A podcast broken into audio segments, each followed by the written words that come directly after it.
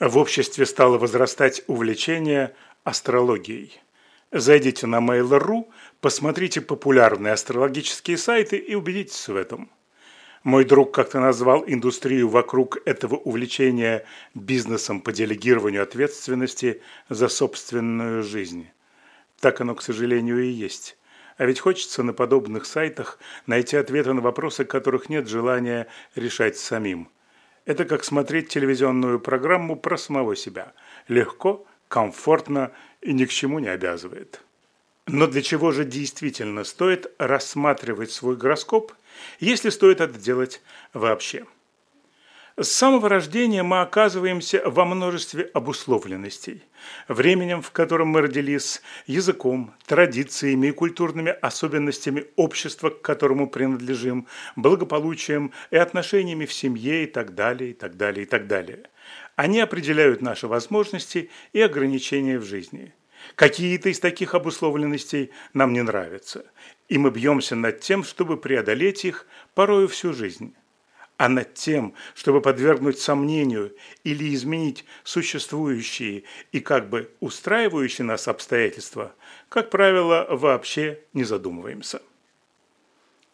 Так инициативный ребенок из бедной семьи практически наверняка станет задумываться об улучшении своего финансового положения, и с некоторой долей вероятности это приведет к желаемым результатам. Но если мы говорим об интеллигентном, уважаемом человеке, получившем сверхконсервативное воспитание, то радости вроде прыжков через костер или танцев под луною останется для него недоступными. Он не сможет рассмотреть в этом удовольствие через призму своей гордыни, считающуюся в его семье великим достоинством. Астрология, между тем, говорит об обусловленности человека всем своим гороскопом. В целом не делит никакие из показателей на хорошие и плохие.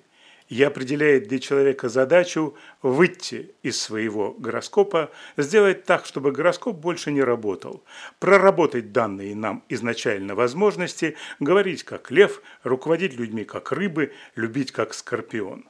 И в разных обстоятельствах уметь действовать адекватно им – Например, говорить как лев или как рыбы, или как остальные 10 знаков зодиака.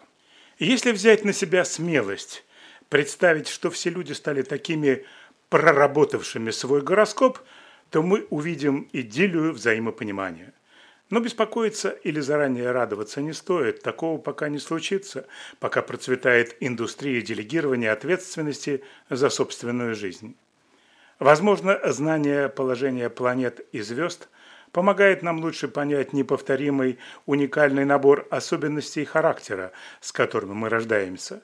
И, как правило, мы не доходим до того, чтобы начать их дополнять новыми чертами или обогащать свой характер, помогать ему расцветать в полной мере. Чаще мы просто увязаем в вечном решении проблем. В то время как истинная цель астрологии – не взять на себя ответственность за вашу жизнь, тем самым упустив наше существование, а наоборот, дать инструментарий и материал для развития заложенных в нас возможностей.